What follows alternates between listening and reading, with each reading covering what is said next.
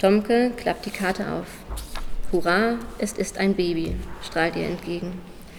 Darunter der Name Kim in großen, verzierten Buchstaben. Einfach Kim, ohne einen weiteren Vornamen. Unter dem Geburtsdatum 1.1.2000 stehen Größe und Gewicht. Außerdem die Worte Wir freuen uns von Herzen, dass Kim gesund und munter nun ein Teil unserer kleinen Welt ist. Tomke wendet die Karte, um einen Blick auf die Rückseite zu werfen. Keine weiteren Worte. Sie legt ihre Stirn in Falten, während sie noch einmal den gesamten Text liest.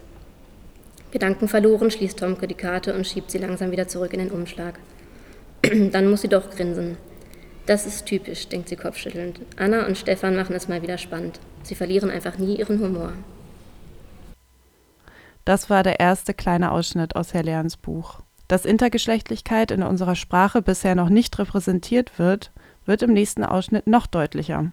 Diesen hört ihr jetzt. Anne erklärt weiter.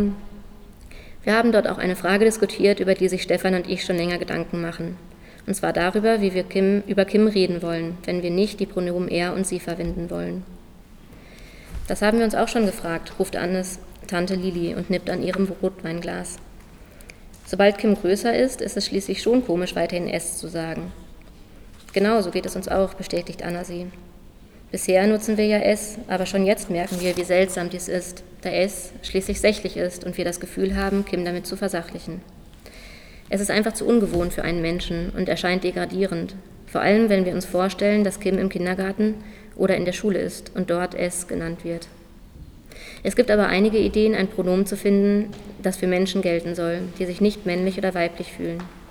Welche denn? fragt Lili interessiert nach. Wollt ihr denn zuerst das hören, für das wir uns entschieden haben, oder erst die anderen? Na, erst das, für das ihr euch entschieden habt, oder? schlägt Tomke vor. Also gut, sagt Anna lächelnd zu Stefan herüber. Dieser springt ein. Wir freuen uns sehr, dass ihr Kim heute Abend kennenlernen konntet und X von euch so herzlich aufgenommen wird. Als Kim geboren wurde, haben wir X gleich ins Herz geschlossen. Wenn Kim auch anders ist als andere Babys, wollen wir X alle Möglichkeiten geben, um sich gut zu entwickeln und glücklich zu sein.